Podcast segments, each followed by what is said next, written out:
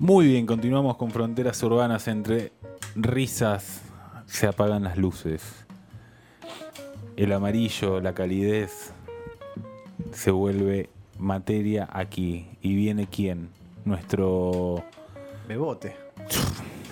nuestro Rocco Freddy, nuestro Nuestro Osvaldo Laporte. Osvaldo Laporte, Nuestro Catriel. el indio. Aquí, el señor Gabriel Santana. Igual yo siempre estuve de- Ah. de- Ya me estoy todo. desde que arrancamos esto. y es- es más, Que es uruguayo. Es Gaby. uruguayo. Es uruguayo. No, no, eso sí que no, eh, los odio. Es más, si yo en algún momento tengo poder, lo voy a invadir, quiero que sepan, y lo voy a anexar. ¿Dónde naciste, Gaby? En Lomas. Tan lomense no puede ser. Yo también el nací en. Lomas. Sí, Yo también. Acevedo a- No, yo no. al, al Tengo 300, Capital Federal. está la maternidad. Ah, bueno. Yo Tengo nací- domicilio yo allá. nací en el- naciste vos? Yo Yo nací en Gandulfo. Yo nací en Gandulfo también. No, no, yo No, yo capital, no. voto Tengo- allá. ¿Vos, Lucho? Tenía prepaga en esa época. ¿En Gandulfo mirá, también? tres de Mirá, Gandulfo. tres de Gandulfo. No, no, no. Disculpa, Edgardo, por No, tu, no, tu está código bien. postal Y de Seba que capital. nació en ¿no? un hospital suizo. Sí, no, Ya, se ya, va. Claro, tuve un hijo, lo No, llevé Seba, donde es- yo Seba es un nací. experimento. Seba creo Nació en Bariloche. No, Seba creo que nació en Quilmes, si no me equivoco. En Ah. Quilmes, sí. Tiene un dato muy random. Muy- Pero su nacimiento, hasta su nacimiento fue muy extraño de- en Quilmes. ¿Por qué Quilmes? ¿Cómo termina? Por el sindicato de, de telefonistas, me parece. Ah, que tendrían la clínica en Quilmes. Puede ser, ¿no? Una cosa, me parece ¿Sabes que... yo conozco dos o tres personas que nacieron en Quilmes y como que no entiendo por qué, que de algo de eso debe hacer. Porque es muy contramano, eso es lo que pasa. Si que vos no estás está en un lejos, ejército... pero es es- sí contramano. sí. Hay una frontera grande con Quilmes de, este- de- de- de esta parte del mundo. Sí, olvídate, olvídate, porque tenés que agarrar Pasco al fondo, que termina y. Todos coincidimos que. Quilmes es el Bronx de. Del conurbano. del conurbano, ¿no? Sí, sí, sí, sin duda. Toda esa franja del río, digamos, de ahí para arriba es complicada. Es grande lo que pasa, es un montón de cosas al mismo tiempo. Sí, sí, la sí. parte que es linda Eh, está, la, rompe toda, es buenísima, y la parte que es fea La, es fea de verdad. te afanan las ojotas. Sí. Bueno, dale, continuamos con. Dale, Aire. dale, Eh, bueno, esto era en realidad era algo que habíamos preparado para la semana pasada, pero como venías como en algunas cuestiones de atraso y nos quedábamos sin tiempo, Eva Test. Tenías Sábelo ahora, sábelo urgente. eh, decidí igual, va, va a funcionar. Es una película, se llama Dallas Bayer Club. Eh, el primero de diciembre, para quien no lo conoce, fue el del Día Internacional de la Lucha contra el VIH, SIDA. Esta película fue de 2013, dirigida por Jean-Marc Vallée y está pro- protagonizada por Matthew McConaughey, Jared Leto, Jennifer Garner, entre otros. ¿Ese es el Oscar que pierde con Leo DiCaprio? O sea. Leo DiCaprio lo gana. Lo gana Matthew McConaughey. Ma- Ah, ok. Injustamente. Creo que es esa cuestión de golpe bajo. A ver, la rompe toda Matthew McConaughey en la película. Pero, Pero que DiCaprio que ha hecho El Lobo Street. de Wall Street. Sí, lo merecía DiCaprio, Claro, totalmente. Que ahí se armó Pero la, la rosca de De, que, de un Oscar para Leo. un, Leo- un Oscar para Leo. eh, creo que la, la explicación es que esta película está basada en la vida de Ron Wood- eh, Woodruff, que es quien interpreta a McConaughey, que ah, es una persona que, un vaquero de Dallas, el típico vaquero yankee, también electricistas, que se, se, se diagnosticó con VIH eh, con los, en, en los ochen- en el 85 con los lo que eso conllevaba en Sí, esa, todos los prejuicios y toda la Los cuestión. prejuicios y- Y el poco tratamiento que había. casi nulo. Casi nulo. Y cómo repercutía eso en la salud. Digo, McConaughey creo que eh, adelgazó 30 kilos, algo por el estilo. Y sí, la rompió, pero DiCaprio en el Lobo Street es DiCaprio. Sí, sí, sí, sin duda. Pero sin salir de eso, estaba. Esta historia se hizo conocida en 1992 porque Ron fue entrevistado por Bill, Munateago para el de Dallas Morning News. Que vieron que en Estados Unidos todos los estados, todas las ciudades tienen como un canal de televisión, que es como el más importante. Envidio absolutamente el sistema de comunicación. Bueno, obviamente tienen un sistema muy hegemónico también, digo, la CNN, todo. Fox también. Ahora Fox no es más, es, Es Disney. Es Di- Disney. Ahora casi todo es Disney.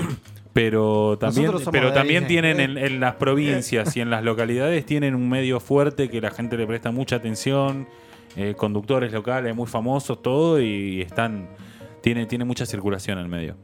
Bueno, él se lo él era pasó Yo soy estadounidense, por eso estoy. Sí, sí, sí, sí. Yo nací en Dallas.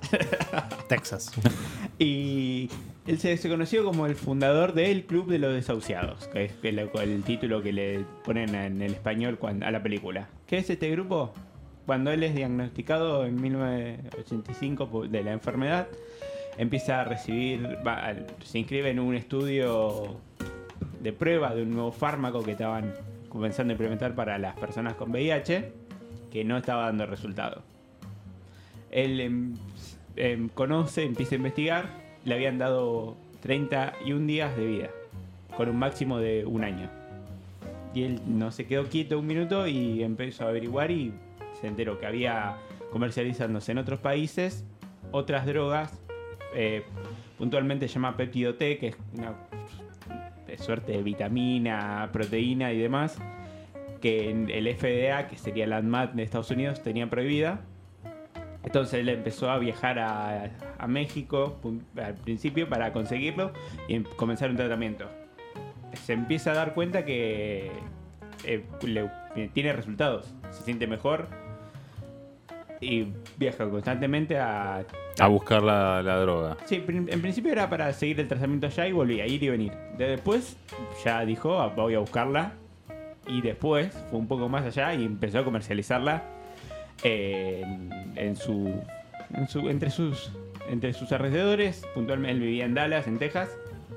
Eh, estamos en 1985, la explosión del VIH eh, y también, como decías eh, al principio, Leo, toda la los estereotipos, eh, La peste rosa, digamos, si vos tenías SIDA es porque eras un homosexual Claro. que tenías un libertinaje terrible y por eso te contagiaste. Sí, eh, sí, exacto. Y eh, encima en un estado tan conservador como, como el de Texas.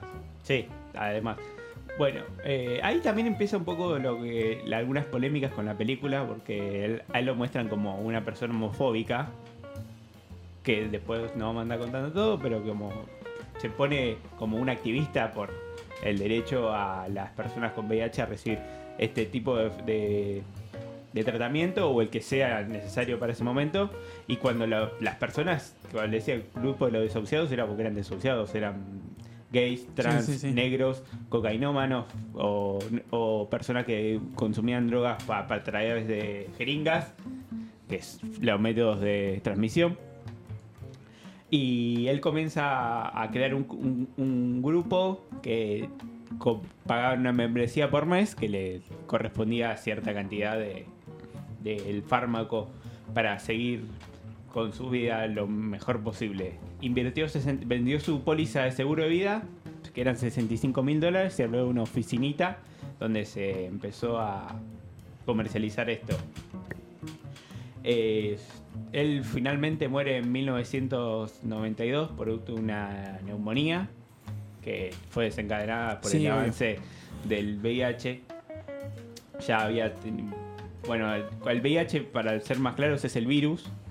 Cuando no sos tratado a tiempo y forma y, y ese virus empieza a atacar tus anticuerpos y tu sistema inmune, es que desarrollas el SIDA. Nadie se muere de SIDA, sino que te destruye el sistema inmune y cualquier cosa te mata. termina matándote. Él eh, se muere en 1992 y, eh, y su abogado Michael Cancino, que lo ayudó en su lucha contra la FDA y el sistema de laboratorio de Estados Unidos, que enterados de su negocio, fue con todo para que, primero para que deje de venderlo y segundo para que no ingrese un producto que ellos no estaban aprobando al mercado de Estados Unidos. Siempre los, labo- los laboratorios al lado de la gente. Sí. Eh, en él es en lo que él había sido en ese momento eh, cuando comenzó a cuando fue diagnosticado comenzó con con el el antirretroviral permitido el primero que es conocido como ACT AZ eh, AZT perdón que eh, si bien lo- está funcionando todavía es algo que se suele que suele, suele utilizar eran los primeros ensayos clínicos, no estaban Sí, dando sí, sí. resultados y era el medicamento más caro de- del mundo en ese entonces, eran 7 mil dólares por la dosis. Sí, una locura. Y estamos hablando de, de personas que estaban en una además de estar enfermas, estaban en una situación de vulnerabilidad, vulnerabilidad social y Aunque económica. No, aunque que- no tengas una vulnerabilidad especial, 7 mil Ah, es por menos insostenible. para cualquiera. y digamos, además el sistema, el sistema de salud de Estados Unidos que eh, Si no Que tenés, si no tenés plata, quedas en, en la, en la calle. Exacta. Bueno, eh, él a través de una lucha de años y demás logró finalmente que, que, él, no, que lo aprueben, pero que él pueda seguir con su tratamiento tranquilamente. Eh, fue tiempo después cuando eh, se evolucionó eh, tanto la investigación como los distintos antirretrovirales con el que se trata a este virus.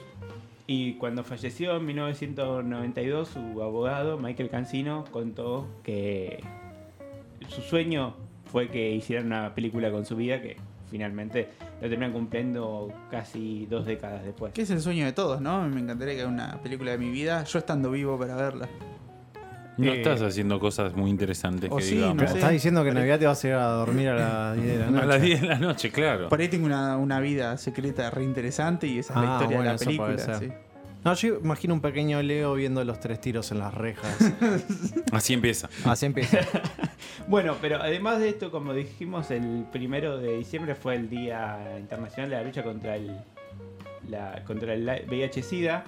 Es un día que la ONU instauró en 1988 para concientiz- concientización, cuatro años después de que un 23 de abril de 1984 llama en una conferencia de secre- la secretaria de Salud de Estados Unidos, Margaret Hackler, y contó que habían logrado identificar al virus que causaba el síndrome de inmunodeficiencia adquirida, que es SIDA, que hoy ya todos conocemos como VIH. En ese momento dijo que la vacuna iba a estar lista para ser probada aproximadamente dos años después, o sea, en 1986. En 1988 se creó el Día Mundial de la Lucha contra el SIDA y estamos en 2021 y no hay una vacuna contra el VIH y el SIDA. Sí, que es una, es una de esas discusiones que siempre hay en el mundo de cómo pasa mismo con el cáncer, cómo son dos enfermedades que están hace tanto tiempo y que son una causa de muerte eh, muy grande en el mundo y no tienen una vacuna. Por ahí supongo que por ahí el tema de, de qué tipo de enfermedad hoy los tratamientos mejoraron Y- y muchísimo. creo- sí, sí, ahora vamos a hacer un poco la actualidad, pero creo que no lo mencioné. eh, el VIH-Sida sigue siendo una pandemia. sí, sí, sí. Cuando todos dijimos pandemia, cuando explotó todo por el coronavirus, el, la- el VIH sigue siendo una pandemia que se inició en África. Curiosamente, también cuando hoy hablábamos de qué dejaron sin vacunas a qué región. Sí, alguien se desayunó un mono y desató una pandemia.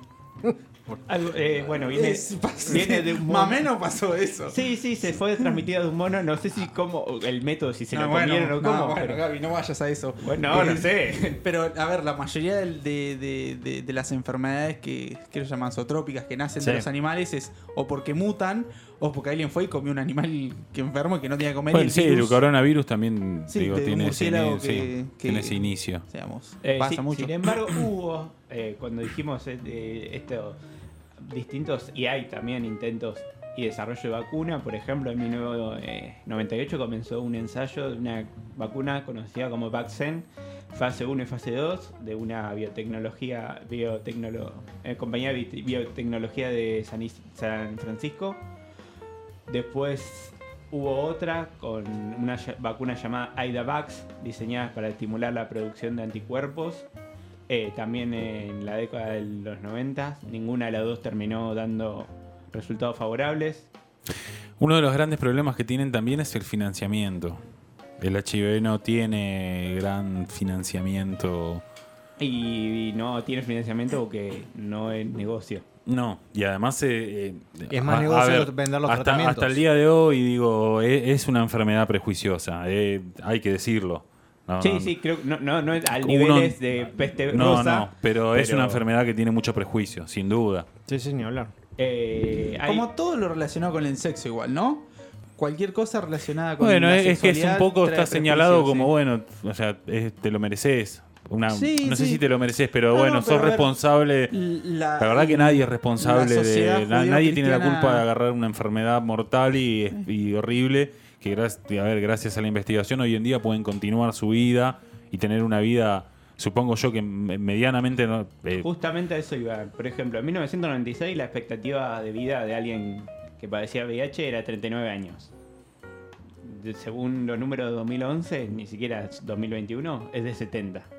Sí, sí, sí, sin duda. Y de hecho, eh, eh, las personas que tiene, siguen un tratamiento con antirretroviral o, o lo que le indique el médico a tiempo, por lo general eh, después llegan a ser, es un eslogan conocido como I igual a I, que es indetectable igual a Sí, intransmisible. bueno, yo tengo un conocido que, que tuvo VIH, que pasó, ponerle dos años bastante fuleros y que hoy en día tiene, allá hace como dos o tres años, eh, eh, indetectable.